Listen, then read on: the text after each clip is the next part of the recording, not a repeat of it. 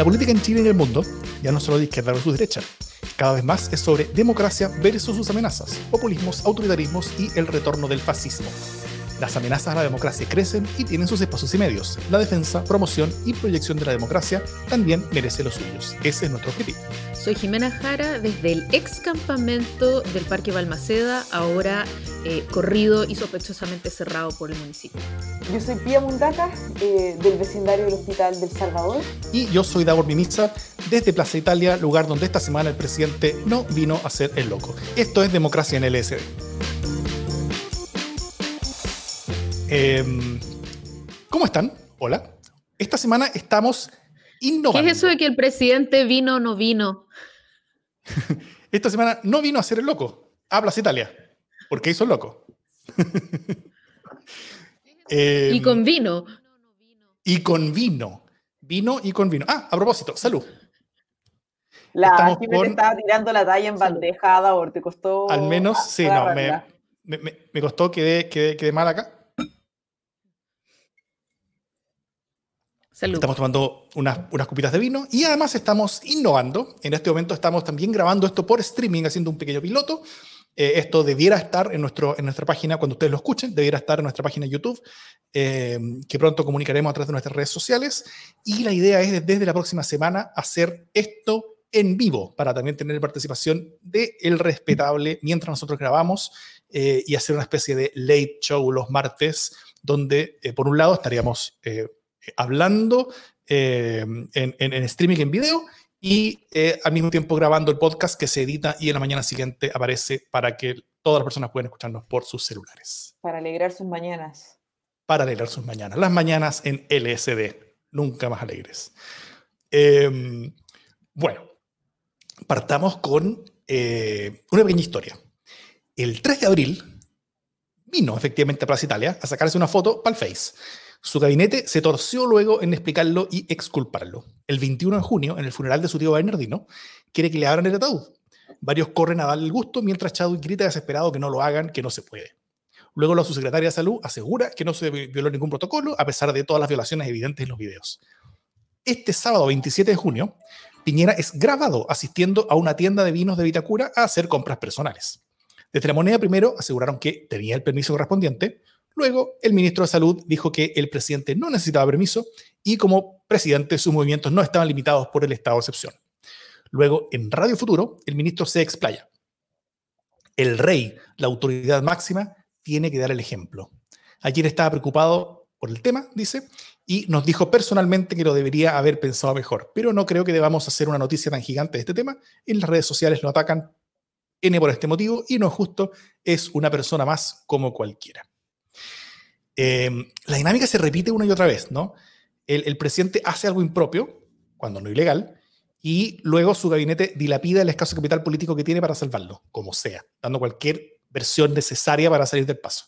Y así perdemos días donde el gobierno parece más abocado en salvar el pellejo a un presidente que pareciera tener problemas de control de impulso, en vez de estar abocándose a la triple catástrofe sanitaria, social y económica que tenemos encima. ¿Cómo la ven? Mientras tomamos una copita. Pasé muchas rabias ayer. eh, tengo un par de amigos que me decían que como que hay que dejar pasar ese tipo de cosas, pero yo igual rabié. eh, y hoy día cuando leí lo que señaló el ministro en Radio. Cooperativa, solo pude eh, agradecer y asentir absolutamente a cada una de sus palabras. Primero me parece que va mucho más allá de la legalidad de los actos, sino que es el máximo que hoy día esperamos de quienes nos dirigen en las distintas áreas. Obviamente el presidente de la República muchísimo más que, que todas, pero es un estándar que yo creo que, que no puede estar para, para la discusión de la legalidad. Eso es muy, muy pequeño, muy desde. Eh, estamos en un contexto muy, muy particular. A mí no me molesta que el presidente eh, compre la vinoteca y, y que se tome todos los vinos ricos que ofrecen y todos los productos, pero aparte es algo muy, muy necesario, como me imagino que habrán personas que puedan ir en su nombre, eh, y eso yo creo que deja en evidencia un problema que se repite una y otra vez en nuestro país, que es la desconexión de la élite como, y, y el no entender como la importancia de sus actos, de cómo son vistos, de que es algo que no corresponde, de por qué no corresponde, eh, y eso habla de hartos de los desafíos que tenemos. Además, encuentro lamentable que el presidente exponga a la autoridad sanitaria tener que salir a explicar dos días seguidos de temas, eh, cuando tiene que explicar infinitos otros temas que, de los cuales todos nosotros dependemos. Eh, me impresiona de sobremanera eh, y uno dice, ojalá no se vuelva a repetir, pero, pero cuesta imaginar que eso pase, la verdad. aunque cueste, yo creo que ya estamos acostumbrándonos cada vez más a, lo que hace el presidente una y otra vez. Y quiero reflotar una columna que escribió Peña eh, para el gobierno anterior de Piñera. Era una, una, muy buena columna que se llamaba El estándar Piñera, justamente.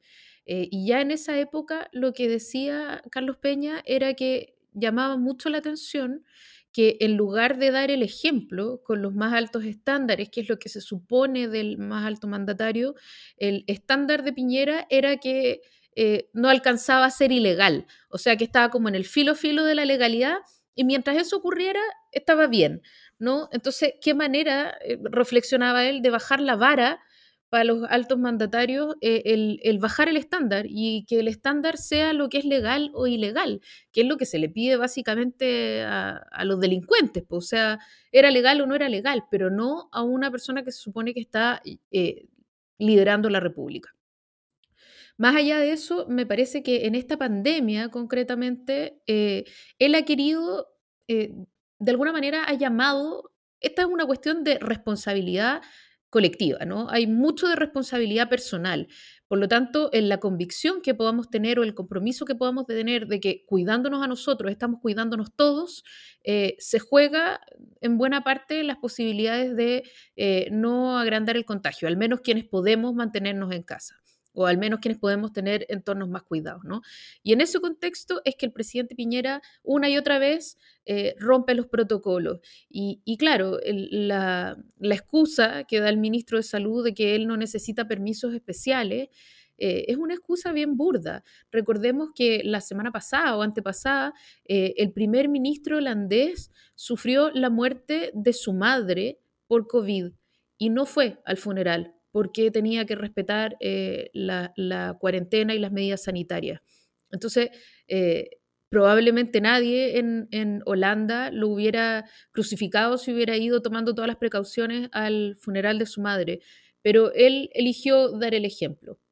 Y eligió dar el ejemplo porque creía en la política que estaba promoviendo. En este caso, eh, el presidente Piñera elige exactamente lo contrario. Elige no dar el ejemplo, elige ir él eh, usando y abusando de sus privilegios y eso me parece a mí que, que habla tanto de, de, cómo ve él su rol en la democracia y me parece triste a esta altura.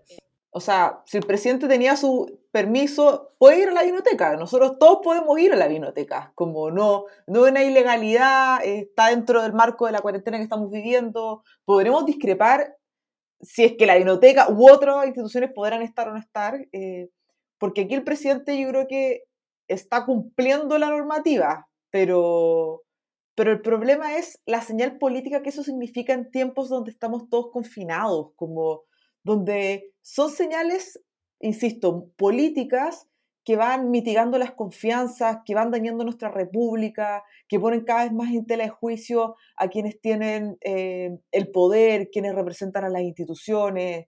Eh, y en eso yo creo que el daño que hacen este tipo de hechos trascienden al daño personal, que yo creo que eso es lo que más lamento.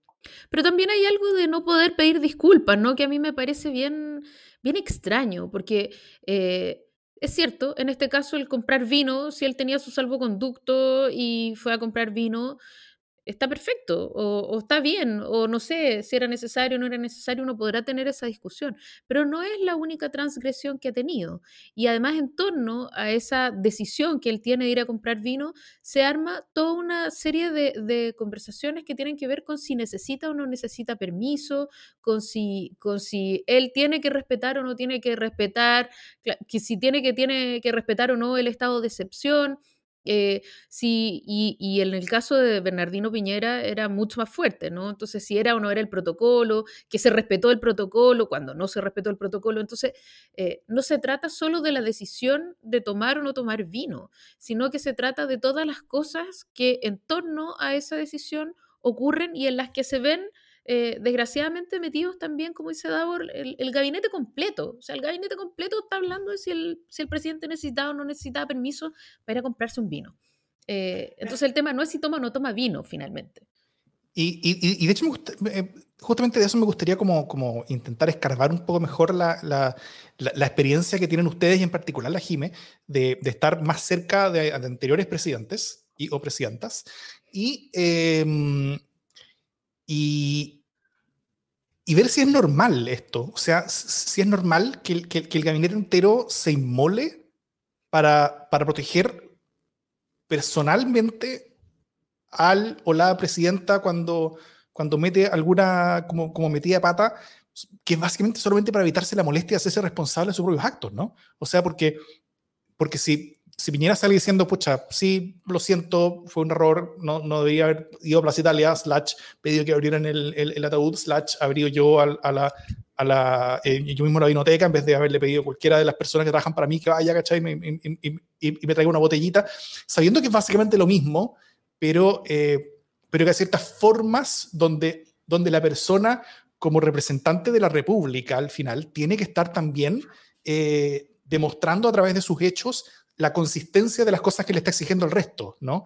Y, y en eso, la, eh, como decía la Jime, el, el, el, estándar de la legalidad, o sea, no solamente es insuficiente para una persona de élite que tiene poder, que, que, lo ejerce ante el resto de las personas, sino que es, pero absolutamente insuficiente para, para un presidente de la República que debiera, o sea, no solamente ser, sino que también parecer en el, eh, en, en en el cumplimiento no solamente de, la, de nuevo, no solamente de, de, la letra, sino también el espíritu de todas las reglas y regulaciones que ese mismo presidente es el que impone. O sea, nosotros estamos hoy día en un estado de emergencia, eh, que es una limitación de las libertades de todos nosotros, que es por un resultado de, de, un papel que firmó y diseñó el presidente mismo. El presidente nos está limitando a todas nuestras libertades, nosotros estamos eh, todos eh, saliendo mucho menos a la calle, los que podemos no ir a, ir a ir a, ir a trabajar, no estamos yendo a trabajar, sino que nos estamos quedando en nuestra casa con gigantescos, o sea, molestia, sufrimiento eh, de, parte de, de, buena parte de, los, de, las personas que habitan en Chile. Eh, y, y, de parte de la persona que nos obliga a todo esto, no estamos recibiendo una eh, señales de que, de que primero que sea parte de ese mismo como, como, como, como dolor y complejidad en pos de ciertos objetivos colectivos que tenemos que seguir, que, que, que, todos estar juntos para superar esta pandemia que, que amenaza nuestras vidas.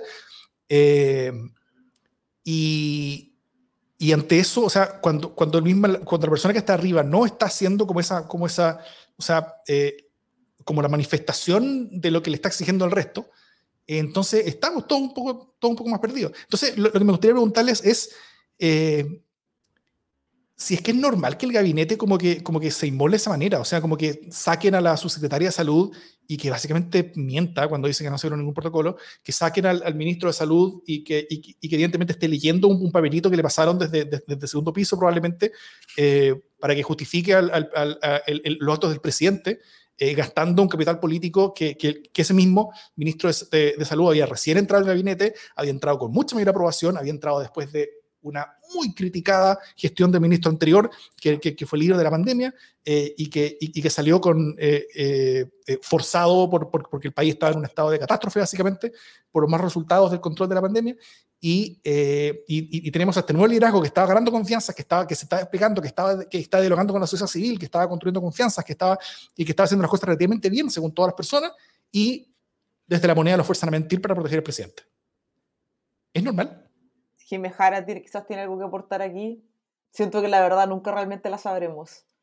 Eh, yo no, no, sé si es normal. O sea, a mí me parece razonable que evidentemente los ministros son la primera línea de defensa eh, para proteger a los presidentes y a los jefes de Estado. Lo que pasa es que pocas veces se había visto este nivel de, de infantería por parte de los, de los de los secretarios de Estado. Entonces, eh, esa es la situación que es más eh, excepcional, ¿no? Eh, el que tengan que estar tanto tiempo y tengan que invertir tanto de su propio capital político para estarle tapando los desatinos, las faltas de criterio, las desconexiones, en el más suave de los casos del presidente de la República. Eso es algo que yo no había visto. Eh, evidentemente que, los ministros están ahí para hacer su gestión, para hacer su pega y también para proteger eh, al jefe de Estado. O sea, todos sabemos que el fusible se quema primero y, ese fusible siempre el ministro antes que, que, el presidente o que la presidenta, pero, pero es poco común que tengan que salir tantas veces al frente eh, para protegerlo. Y, y, si bien esta es una situación bien excepcional, una pandemia como no se había visto antes, las normas normalmente, eh, valga la redundancia, son de común cumplimiento. Entonces, por ejemplo, cuando había desastres naturales, que por Dios que tocaron desastres naturales cuando, cuando nos tocó el segundo gobierno de la presidenta Bachelet, eh, la gran pregunta era en qué momento tenía que apersonarse la presidenta porque eh, la visita de la jefa de Estado entorpecía el desarrollo de ciertas tareas de urgencia, de emergencia y de rescate, ¿no? Entonces, eh, que la presidenta de la República se fuera a meter a un albergue, por muy que era importante dar la señal de que ella estaba eh, con la gente y que quería conocer de primera mano lo que estaba ocurriendo, era un despliegue de producción que entorpecía mucho a veces las tareas. Entonces, la pregunta era en qué momento va a poder ir que no sea incómodo. Primero, y segundo, cuando estaba ahí y ocurrían cosas. Por ejemplo, le tocó en Iquique cuando evacuaron por un posible tsunami después de un temblor. Eh, también le evacuaron, o sea, era lo que correspondía. Entonces iban arreando a toda la gente y entre medio de toda esa gente arreada iba a la presidenta de la República porque eso es lo que corresponde. Eh, y a nadie se le habría ocurrido decir que la presidenta tenía un estatus especial y entonces se la llevaron, no sé, en helicóptero porque había un helicóptero para la presidenta. O sea, eh, si tú lo pensáis, ah, claro, se podría haber hecho muchas cosas excepcionales, pero justamente la gracia es que, es que los jefes de Estado guían a las personas, guían a un pueblo siendo parte de ese pueblo de alguna manera, aunque sea simbólica, ¿cachai? Y eso me parece que aquí está totalmente ausente. Oye, y quiero hacer un pequeño vínculo. Eh, hubo una noticia que salió, no es noticia, en no me acuerdo si en la tercera o en el Mercurio, creo que en el Mercurio, donde como describen al asesor estrella del presidente de la República en temas internacionales, que yo creo que hay varios hechos que describe que están muy vinculados como a ese desprecio por lo político y por el cuidado de la República. Eh, de distintos tipos, como que en, un, en otro lugar no serían tema, como tratemos a los ministros de tú, no le digamos ministro, eh, vistámonos como queramos, eh, como muchas cosas que, que, al final son señales, son, son símbolos muy potentes en una república que permiten que mantengamos una distancia donde decimos todos somos iguales, incluso en nuestra distancia con las autoridades, aunque sea ficticia al final. Eh, y yo creo que hay algo ahí eh, que ha sido muy persistente en la forma en la cual el presidente va generando vínculos, se está moviendo, que, que nos van dañando a todos al final.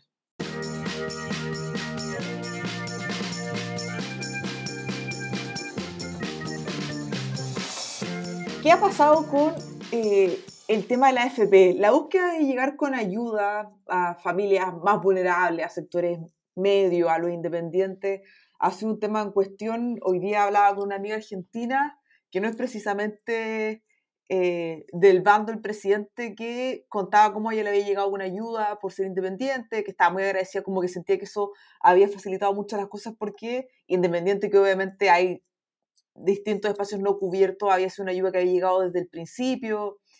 Eso a nosotros no nos ha pasado, ha generado muchos impactos.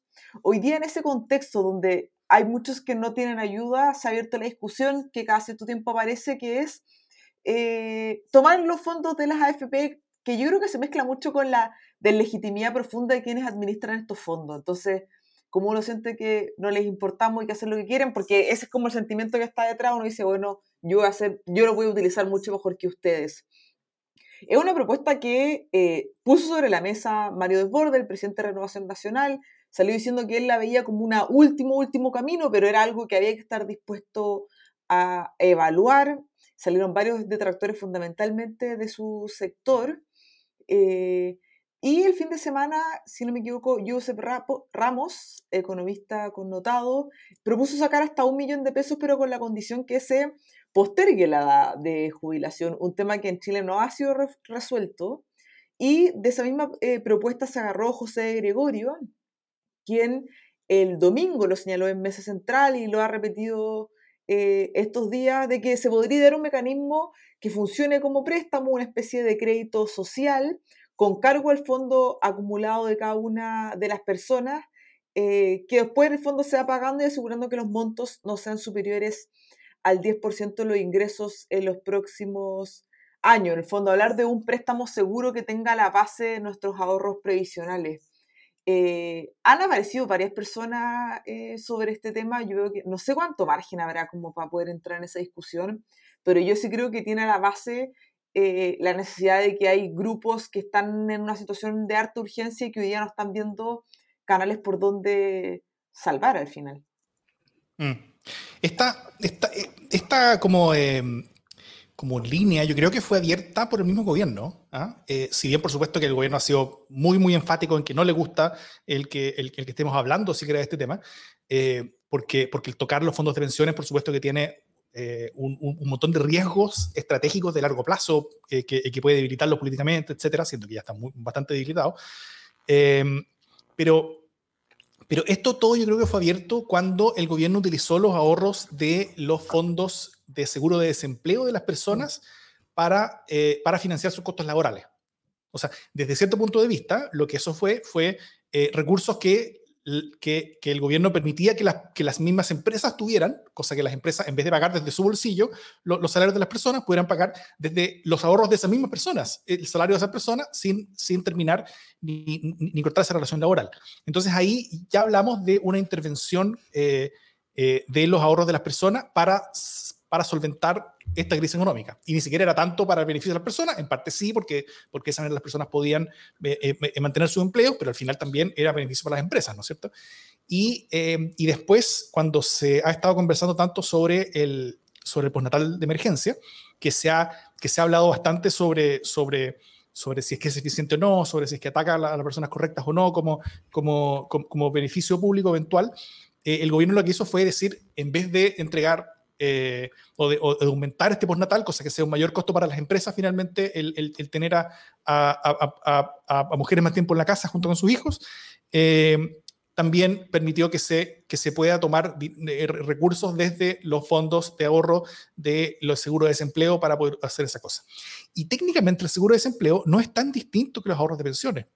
También son ahorros que salen obligadamente de los, de, como del de, o de los salarios de las personas o, o, de aportes del empleador eh, que van a, a, cuentas de ahorro que son individuales, que se capitalizan en el, mercado de valores eh, y, que, y que se supone que son de las personas, pero están ahí disponibles solamente si se cumplen ciertas condiciones. Por ejemplo, en el seguro de empleo, cuando uno pierde la pega, uno, puede solicitar recibir esa plata y, cuando, eh, y los fondos de, de, pensiones es cuando uno, bueno, se pensiona básicamente.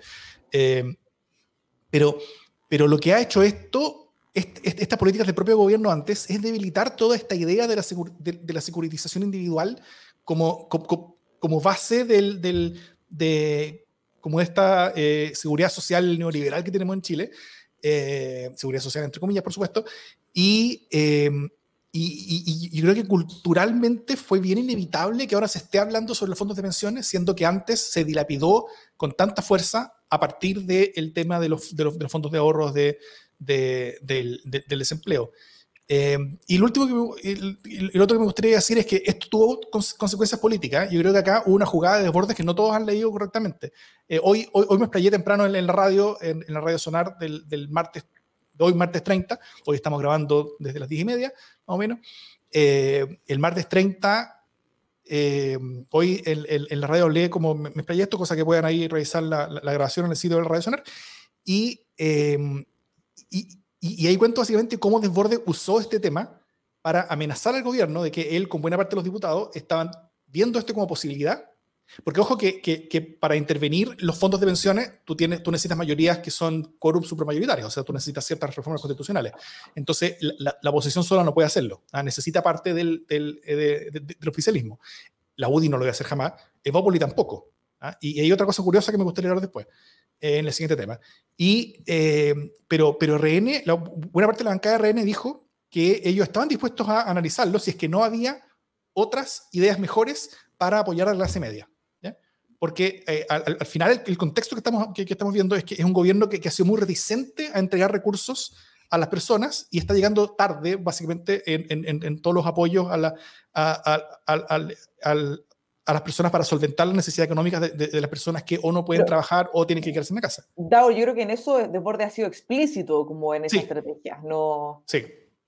No, sí, pero, pero, pero, lo que hizo técnicamente fue que, que, eh, que usó esto como amenaza, diciendo yo voy a probar esto, si es que no tengo mejores ideas, y al mismo tiempo tuvo a su propia bancada diseñando esas ideas como subsidios a los arriendos, como eh, créditos blandos de, de, tasa cero para, eh, para la clase media, subsidios a, a, a, los dividendos incluso están proponiendo, y ahora el gobierno está estudiando todas esas ideas eh, porque si no, si no estudia estas ideas, va a tener a parte de la derecha uniéndose a la, a, la, oposición, hablando sobre meterse en los seguros de desempleo. Y con eso de pudo, eh, pudo eh, liderar básicamente a los diputados de su partido para ser ellos los responsables y causantes de que el gobierno también apoyara a esta clase media que ha estado dejando bastante de lado. Porque si bien el, el gobierno está llegando tarde y poco, eh, incluso eh, eh, ese tarde poco solamente está llegando a, a, los públicos más vulnerables, que generalmente son los, son, los destinatarios de las ayudas sociales, mientras las, las, clases medias y clases medias altas, en, en, esta ocasión incluso, que están también siendo muchas de ellas muy dañadas por todo lo que estamos viviendo y van a ser dañadas por los próximos meses, incluso un par de años, no están recibiendo mucho más. Entonces, en eso, Desbordes ha hecho una gran jugada política solo precisar algo, como las, las ayudas del primer tiempo tampoco estuvieron tan focalizadas para los niveles socioeconómicos tan bajos, eran criterios muy, muy altos de vulnerabilidad, entonces tampoco es tan así que los más, más pobres fueron cubiertos en esto de la manera que se hubiese requerido. Yo creo que en términos de política pública eh, se ha mostrado el forado gigantesco que tienen para eh, implementar políticas públicas de eh, una complejidad mayor que el voucher. Eh, yo sé que mi amigo Davor es eh, fan de los vouchers en algunos contextos, eh, pero desgraciadamente en este contexto tenían que entregar cajas, tenían que hacer cosas, focalizar muy cuidadamente y eso les ha salido pero totalmente el tiro por la culata. O sea, de edificios muy pirulo en Plaza Italia, no sé si al tuyo, Davor, pero de amigas me han dicho que llegaron las cajas en circunstancias que en lugares mucho más vulnerables y necesitados de las mercaderías no han llegado. Eh, el mismo tema del pago de contribuciones, que se iban a rebajar las contribuciones o que se iban a postergar los pagos, también es un queso más o menos.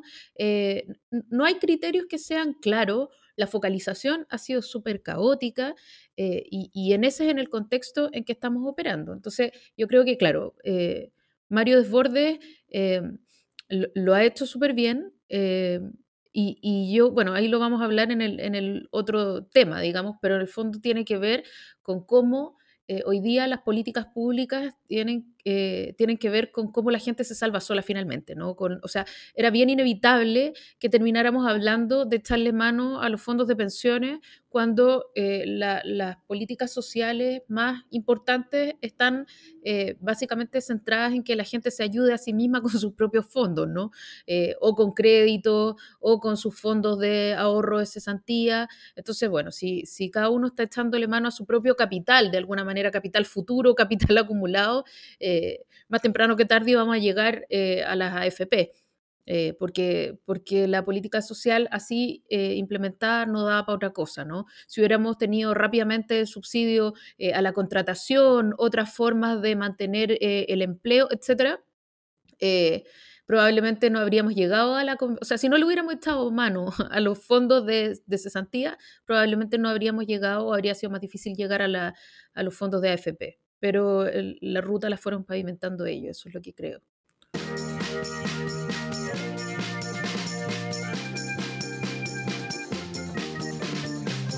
Oye, nuestros últimos dos temas casi que se funden en un, en un mismo abrazo, eh, porque, porque a propósito de... Pero te mandaste que inspirado porque... ¡Oh, que fue fatal eso! Así, fino, ¿cachai? Bueno, hay días más inspirados y días menos inspirados. Échale la culpa al, al Malbec. bueno, que como es argentino, ¿cachai? Entonces me entró la idea del, abrazo. bueno, eh, a propósito de lo que estábamos hablando, de la rosca que, se armó en, RN o de cómo eh, Mario Desbordes ha ido empujando ciertas decisiones, eh, obviamente que eso no, es gratuito para él en su sector, para él específicamente.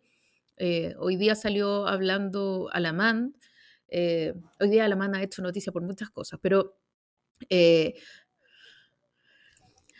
Sí, salió hablando en la radio eh, a propósito de, cómo va a apoyar a la lista, que todavía no tiene nombre, pero a la lista que confronte a Mario Desbordes, y básicamente eh, salió eh, criticando la dirección de RN hoy día en, una, en una postura bien confusa, porque, porque primero dice que, que hay que apoyar al gobierno muy fuertemente y que le parece muy mal que Mario Desbordes aparezca eh, a ratos como alineado con la oposición, eh, pero el segundo argumento dice que en verdad el líder del partido de gobierno debe tratar de convencer al gobierno de tomar eh, buenas decisiones y que por lo tanto Mario Desbordes no ha estado haciendo eso, sino que ha estado tirando hacia la oposición y evidentemente en lugar de valorar eh, no, hay ninguna apreciación sobre que en realidad la idea de la, de la, oposición es la idea de una enorme mayoría de chilenas y chilenos, sino que más bien eh, le parece que debería haber alguien que convenciera al presidente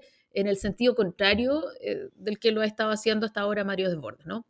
Entonces amenaza con sumarse, no ya con liderar, porque en general no le va tan bien a la MAN, o muchas veces no le va tan bien a la MAN en, en las elecciones. Em, y entonces va, dice, tira unos nombres, así, hace un name dropping, eh, pero ya avisó que no tiene ninguna gana de continuar con el liderazgo, con el liderazgo de Desbordes. Él como, como histórico eh, de, de RN, de alguna manera le quita el piso de una manera bien potente a Mario Desbordes. O, eh, pero eso como histérico de RN, como, como, escuchamos hoy día en una, en una sesión de Congreso. Sí, eso es como, bueno, pero eso también habla de, de, lo que está pasando en RN, ¿no? De esta cosa de que, de que Alamán pela eh, al, al, diputado y dice que está, al diputado Guiguren y dice que está, el Guiguren está hablando pura weá. Eh, básicamente ya te habla de un RN que, está como el peronismo, ¿no? Como que tiene como, como un montón de lotes. Bueno, yo soy socialista, tengo tejado de vidrio en esto, pero, pero eh, la de Ah. Me, hago la talla yo sola, me hago la talla yo sola. Eh, pero, pero, nosotros estamos divididos como desde el 70 Es como parte de nuestra historia. desde 1937 eh, que Pero bueno, lo que pasa... Desde el 33 desde su fundación dividido. Eh, ¿Qué manda el buque? y, ahí se levantó. Claro. Eh, ya, oye, pero esto no es papelar a mi partido, ya cortenla, cortenla, feo. No. No, pero lo que está pasando aquí es que tenéis una posición que es la de Mario Desbordes, eh, que es una posición bien interesante, que algunos dicen que de alguna manera eh, representa a las bases de RN. Por otro lado, tiene eh, Mario Desbordes un bagaje cultural que es distinto de los otros liderazgos que ha tenido históricamente RN y por lo tanto usa ese bagaje y esa capacidad de conversar con la sensibilidad social un poco para reorientar las decisiones de la derecha, ¿no? Eh, y respecto de, los cuestionamientos que hace eh, Alamán, eh, le responde de alguna manera a Desbordes diciendo, oye, yo no estoy aspirando a que seamos la izquierda, estoy aspirando a que seamos una derecha más moderna como europea. Y eso seguramente que le cae como patada en la guata a gente como Alamán y como a Diego Chalper, que, que, simplemente no quieren modernizar la derecha, ¿no?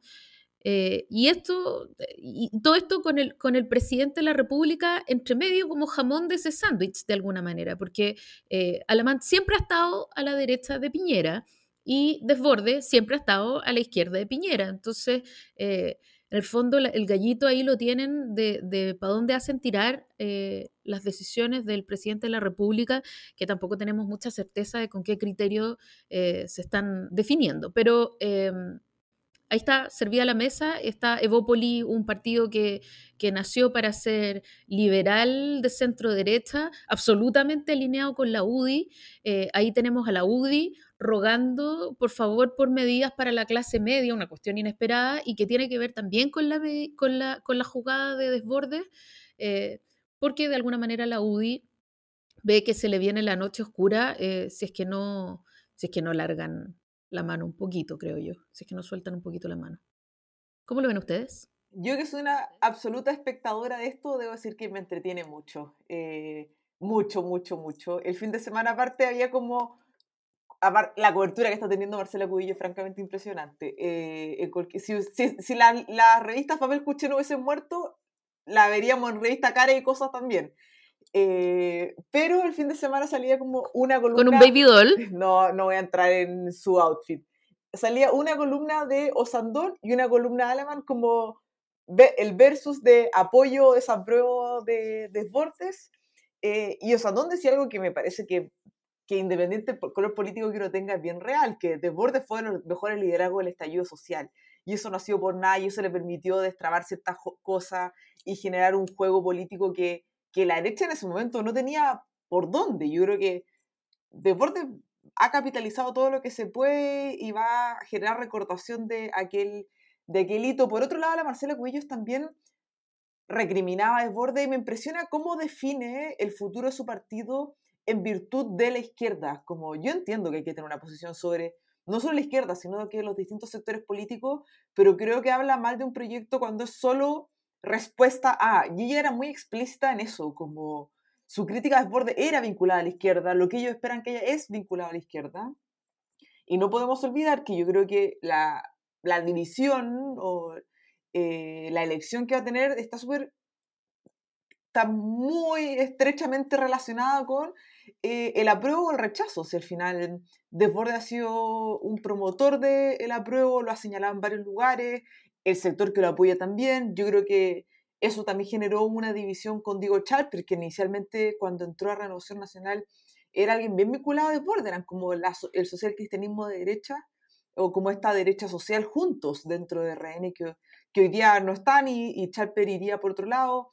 Hay mucha prensa entretenida para quienes no nos sentimos eh, emocionalmente tocados por esta disputa, sino que políticamente eh, entretenidos yo creo que va a ser eh, bien interesante. Bordes salió agradeciéndole a Alaman eh, su actitud e invitándola a que como, bueno, alguna vez juégatela con una lista, una cosita bien desafiante y entretenida también.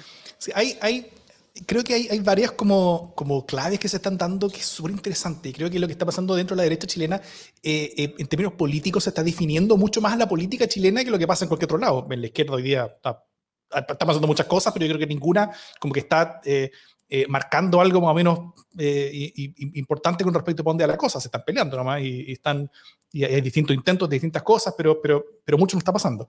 Eh, o, o, mucho sustantivo no está pasando realmente. más allá, no sé, porque la, que, la, que, la separación de Frente Amplio y, y cosas así, pero eran, eran cosas que, que, se venían de hace rato.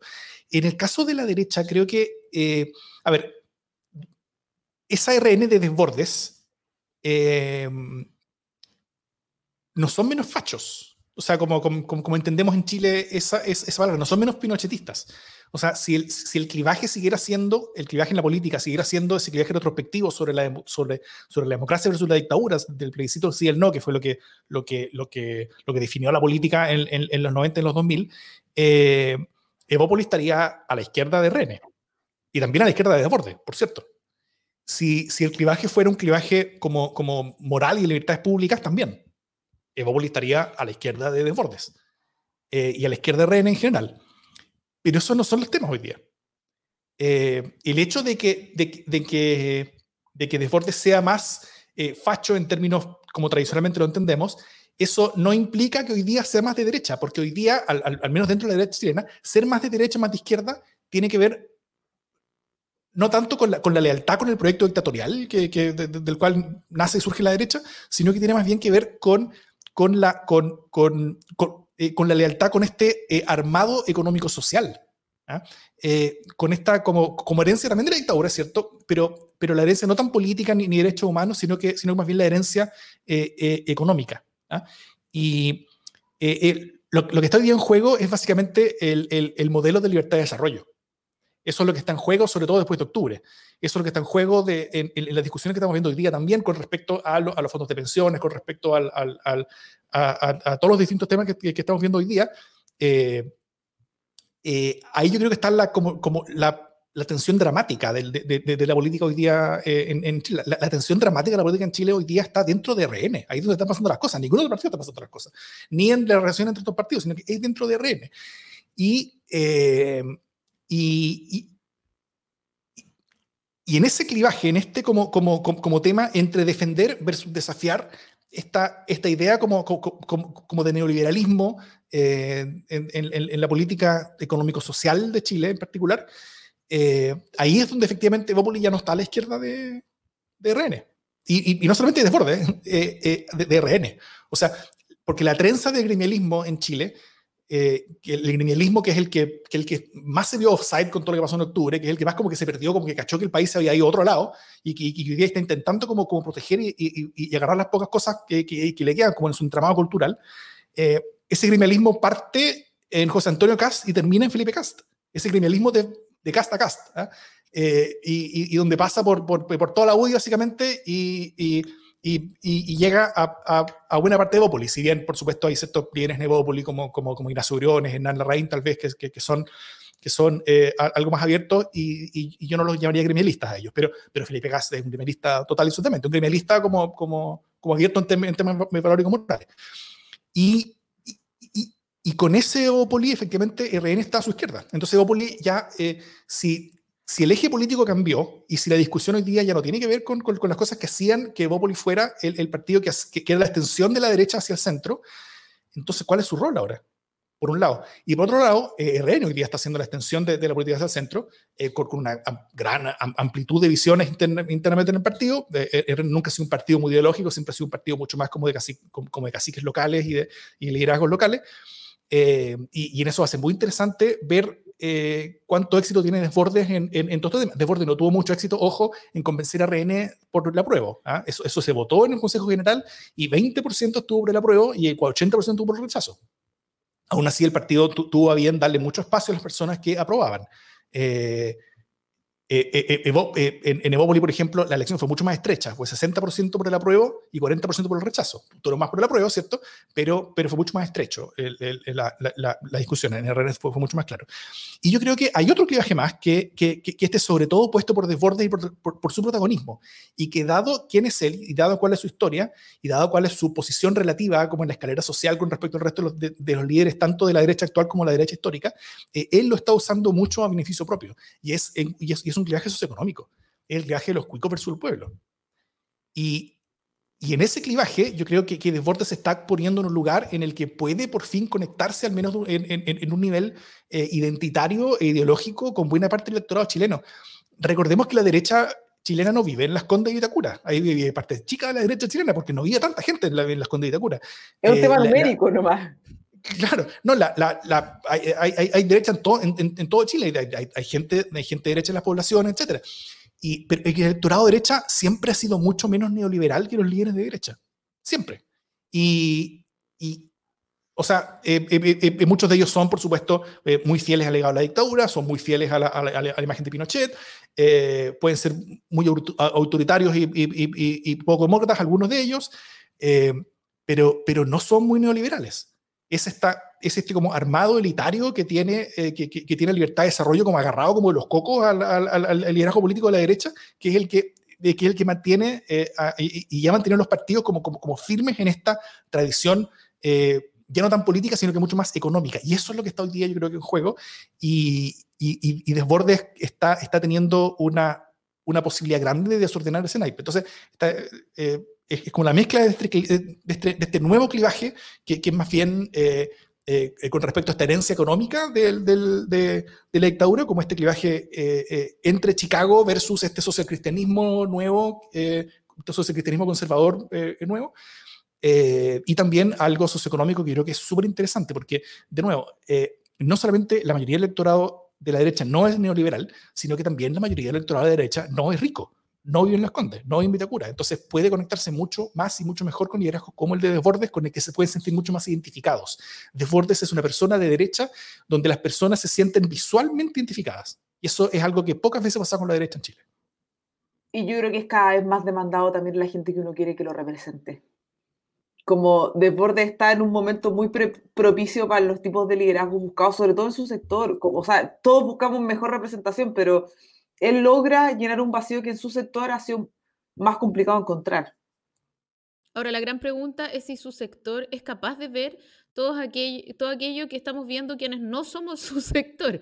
Eh, porque claro, Mario Desbordes nos cae a todos, a todos nosotros súper bien, pero anda a saber si a los militantes de RN les cae así de bien en general. Sabemos que representa eh, a, un buen número de bases, pero no sabemos... Eh, si va a ganar. Y ahí, y ahí en, la, en la interna se va a jugar una decisión no menor de RN, que es hacia dónde va a girar. Va a mantenerse siendo un, un, partido que pudo ser mucho más y que se ha mantenido estancado básicamente ideológicamente eh, al lado de, de, Alamán, digamos, y de unas mentes súper conservadoras, o va a ser capaz de avanzar eh, más allá de sus limitaciones, de modernizarse y, y de captar un electorado más amplio eh, ante un poco la inmovilidad de una derecha que ideológicamente no está tomando eh, tantas definiciones, ¿no? Entonces, RN tiene una oportunidad que nosotros no sabemos si finalmente va a tomar o no va a tomar, pero que va a ser súper capital finalmente. Yo creo que, claro, cuando uno de repente dice a mí, Desbordes me cae bien, siento que al mundo más de derecha es como, por eso no nos gusta Desbordes, justamente porque a ustedes les cae bien. Yo, creo que esa, o sea, como esa argumentación, esa lógica de apoyo es muy nociva, como cuando yo digo que me cae bien Desbordes, no estoy pensando que voy a votar por él, me voy a poner su la polera y voy a hacer feria sábado y domingo para que salga reelecto. Estoy diciendo que estando en una vereda distinta, valoro las discusiones para su sector que está poniendo y yo creo que en un escenario, en un año donde la elección constitucional va a ser tan relevante, obviamente que, que pierda el liderazgo del partido quien, quien representa el cambiar la constitución es algo no, no menor. Y además, insisto, como la oportunidad de que los partidos vayan eh, siendo más flexibles, abriéndose nuevas discusiones, eh, yo creo que en eso desborde ha ayudado. Yo creo que lo que pasó en el estallido social es algo que que muchos le vamos a agradecer al final. Si su partido se lo valora o no y cree que jugó débilmente y que debió haber sido más estricto y opositor, será un cálculo que ellos tendrán que, hacer. Yo creo que para el espectro político puede ser eh, no tan provechoso, la verdad.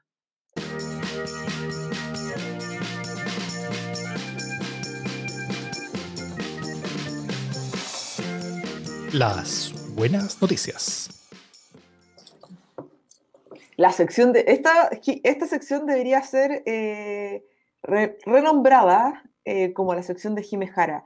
Más que buenas noticias, eh, Luna, que somos todos muy followers de él, sacó hoy día una columna en Zipper, que como periódicamente publica en Zipper, yo la recomiendo muchísimo. me gustó particularmente la forma en la cual habla sobre como los fanáticos del diálogo y cómo entendemos que la forma en la cual nuestra democracia dialogó hace ya algunos años atrás no va a volver a suceder porque hoy día hay que ingresar ese diálogo con múltiples eh, mensajeros al final, que no han sido eh, los históricos, porque quizás los históricos hoy día tienen que escuchar mucho más de ser ellos los que van a como llenar el espectro con su mensaje. Muy eh, recomendable. La columna de Juan Pablo Luna es una buena noticia para nosotros. Me encanta. Sí, es que quería aprovechar de comentarla, pues hay que usar el espacio. y dado que no tenía tantas otras buenas noticias, me alegró poder leer algo bueno, la verdad. Es una buena columna, pero, pero un poquito terrible también. O sea, Juan Pablo Luna no, no, no, anda particularmente no está caracterizado, no está caracterizado por, el, por, por, su optimismo normalmente. De hecho, de hecho hay, hay, hay, un libro que él publicó hace poco eh, que donde están como el compendio de las columnas que le ha hecho en vez del optimismo en vez del optimismo es, el libro sobre el pesimismo muy buen libro muy buen libro. No me leí buen libro son muy buenas columnas en pero, cuarentena no lo recomiendo. pero es terrible. Eh, sí sobre sobre sobre todo la, la cómo, cómo, se conectan los liderazgos políticos a nivel de territorio y cómo, la, la, la, política y la democracia se ha, se, ha estado como, eh, como eh, degradando en, el tiempo en Chile. Así que, bueno, buenas noticias no son. Jime, por favor, ¿tú tienes una mejor noticia? Pido perdón. Yo tengo una buena noticia. Me encanta, me encanta que la PIA me haya quitado ese sitial de dar buenas noticias que en el fondo hablan de cosas terribles. Así que no voy a mantenerme en la línea. Eh, sí quiero compartir una buena noticia que es una infidencia también. Eh, ustedes me van a seguir. La primera buena noticia es que cada día nos llegan más comentarios eh, por Twitter, nos llegan más pauteos, más preguntas, más tallas y empezamos a tener una comunidad que es cada vez más rica, más opinante y eso a mí me parece exquisito porque cada día se nos hace más entretenido y más indispensable hacer el podcast, por lo menos a mí. Y lo segundo es que en vista de la buena respuesta estamos pensando en, ampliar el giro, ¿cierto, Davor? Y ya me parece una buena noticia. A lo mejor tú nos podés contar un poco más, Davor, o no, si es que me fui de boca para variar. Total, hoy día con Alamant pasa piola. ¿Tú dices el, streaming en video? Por ejemplo. Por supuesto. Bueno, pero de eso hablé al principio. Pues. o sea, sí, porque que, lo que vamos a hacer ahora va a ser... Eh, tener el late de democracia en LSD, donde todos van a poder participar y comentar con nosotros, ya sea en YouTube o a través de las redes sociales, de las múltiples redes sociales de la, de, la Corporación Democracia en LSD, de, la Corporación Internacional Democracia en LSD, que tiene su base, por supuesto, en, las Islas Caimán, y, eh, y desde donde podremos eh, interactuar con las personas mientras grabamos el podcast, que después va a ser editado. Entonces, vamos a tener el producto del video y también vamos a tener el producto del podcast. Eso siempre fue idea desde el principio, siempre, siempre eh, queríamos hacer esto, pero la la, cuarentena como que suspendió estos esfuerzos por un rato, pero ahora lo vamos a hacer igual a distancia, aunque sea así, y aunque la Jime no tenga la mejor calidad de internet, eh, como pueden ver ahí con, con su streaming. No, siempre puedo aclarar que esto nos desafía a Jime Jara y a mí, porque todos los martes de la noche ah, Davor era con el mejor look, la mejor cámara, y ahora nosotros estamos de, de atrás intentando forzarnos para llegar a su nivel. Yo también tengo una noticia. Eh, primero, no, es una buena noticia, como, pero, pero son cosas terribles, pero que ya una buena noticia, ¿ya? Eh, así que también voy a, voy a, voy a, voy a ir por el, por, por el jimejarismo, eh, leninismo hoy en día. Eh, en Estados Unidos, todos, sí. Estamos en cuarentena, Jiménez, se hace lo que se puede. Em, en Estados Unidos había una mala respuesta pública ante la pandemia, ¿no es cierto? Y, y el país está yendo rápidamente, rápidamente al carajo. La percepción también eh, eh, se ha armado de que Trump, en un gran conflicto racial, en lugar de haber avanzado en el sentido de la historia, ha dejado claro que solamente atizaba el fuego la división. También eh, dentro de eso hay algo bueno, de que, de que ha habido una muy rápida modificación de las percepciones en Estados Unidos post asesinato de George Floyd en Minneapolis, donde ahora los blancos en general reconocen en forma abrumadora, abrumadoramente mayoritaria, un gran maltrato generalizado de las policías a la población negra en Estados Unidos. Eso nunca había ocurrido con tantas mayorías como, está ocurriendo ahora. Entonces, ese, ese hecho cambió las percepciones, cambió el sentido común de ese país. Eh, también la espectacular revelación de hace poco de que Rusia habría pagado a talibanes por matar tropas norteamericanas que le habrían dicho tal cosa a Trump en un informe de inteligencia en febrero y él no solamente no tomó represalias contra Rusia, sino que además siguió insistiendo en acercarse con Rusia, promoviendo invitar a Putin a la Casa Blanca y sumarlo al grupo de los, no sé si los siete, los ocho, algo así. Las revelaciones del, del libro John Bolton, eh, el pedido reciente de la, Casa Blanca a la Corte Suprema de que apure la decisión para terminar con Obamacare, pidiendo así dejar a decenas de millones de personas sin seguro de salud en plena pandemia, o sea, un nivel de suicidio político que es una cosa incomprensible. Bueno, todo eso es un desastre multidimensional para Trump que a pocos meses de la elección, donde, donde, eh, donde él se juega la reelección. Entonces, eh, si bien queda un rato para noviembre, y, no es hora de, funar todas las cosas, pero yo estoy con un placer indescriptible viendo todos los días los sitios de, la, de los promedios de, de, encuestas, tanto del de Real Clear Politics como el Economist y como 538, que empezó ya con su, con su, con, su conteo promedio, eh, viendo cómo la distancia entre Biden y Trump se agranda, se agranda cada vez. Entonces, si fuera hoy la elección al menos, eh, quedaría pasado a, fiambre naranja de Trump. Así que bien por la democracia en el mundo. Y lo último, agradecer a nuestro eh, auspiciador, la Vinoteca, que nos ha acompañado. No, mentira, no, no tenemos auspiciador de la Vinoteca, pero, eh, pero, pero aceptamos. Si que la Vinoteca quiere auspiciarnos, por supuesto, como la hemos nombrado tantas veces hoy día, estamos dispuestos a, a, a que sean también conocidos por cosas buenas, no solamente por cosas malas. Así que la biblioteca, llámenos, nos interesa. Oye, yo solo una cosa respecto de los, de los comentarios. Hoy día, eh, eh, nos, pautearon, uno de, de, los comentarios que recibimos fue que habláramos como del estado mental del presidente de la República. Eh, era un poco talla eh, de, un, gran seguidor nuestro, Francisco Sintolesi, que me parece que nos sigue siempre y que es muy top y está muy al pie del cañón. pero yo quiero referirme al tema. fíjate que, que me da un poco de mono que, resumamos en un estado mental alterado eh, las decisiones que está tomando el gobierno y el presidente concretamente. Eh, más allá de que a uno le puede parecer que en qué mundo toma las decisiones que toma o juzga las cosas como las juzga, eh, me parece un poco complejo que, resumamos de alguna manera en una idea como de, de demencia o de, o de depresión o de no sé qué, un estado mental alterado, eh, decisiones que yo creo y quiero creer que son sumamente lúcidas y que por lo tanto, justamente por lúcidas, lo hacen más responsable eh, de las decisiones que está tomando y de las consecuencias que tienen las decisiones que está tomando, ¿no? Entonces, claro, creo que uno puede jugar con eso, pero además de poco, de poco responsable en la conversación democrática, eh, me parece que, que no hay indicios como para decir que él no es responsable de lo que está ocurriendo consigo mismo. Eso. Mm. No hay que tirar la pelota al. Hoy, hoy, un video del, diputado Gabriel Asensio donde, básicamente decía, oye, pero si está claramente hay enfermedad mental, se necesitan especialistas acá para solucionar esto. No, amiguito. Eh, no, no, primero, no hay que estar andando haciendo diagnósticos a, personas ajenas. Y, y, segundo, eh, somos personas adultas, esto es política, hay que responsabilidad política y, y, nadie puede tener la pelota para el corner con, eh, eh, hablando cosas así. Así que eso, gracias Jiménez. ¿Algo más antes de terminar? Esto ha sido entonces desde los distintos lugares de Santiago y con vinos que ya a mí ya se me acabó, ya se me acabó. Eh, pero, pero hay más, hay más y la cuarentena seguirá siendo bebida. Eh, agradezco también a, Sebastián Pillera que haya ido a la botillería porque de esa manera hace inviable, porque justamente por toda esta dinámica de, defensa en torno a las cosas que él hace, defensa ex donde cambian todas las reglas después de las cosas que él hace, cosa de poder decir que, mira, pero no, no, no violó esta, esta regla que nosotros escribimos media hora después de esta cuestión que hizo. Eh, eh, después de abrir la botillería, ahora intenten hacer que las botillerías estén prohibidas, que, que, que, no puedan abrir en Chile, porque eh, el presidente hizo que todos nosotros pudiéramos abastecernos de alcohol. Yo creo que eso es vital para sobrevivir todo esto.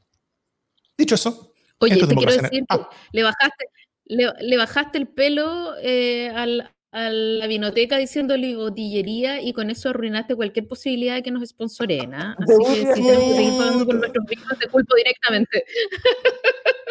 Qué autosabotaje, pésimo. Ya, sí, no. No, la, el, el, el, el complejo y fabuloso establecimiento multiproducto que es la vinoteca de alto... No, no sé, no sé cómo es la vinoteca, no sé si he ido alguna vez, quizás alguna vez sí. Pero bueno, eh, esto es democracia en el SD.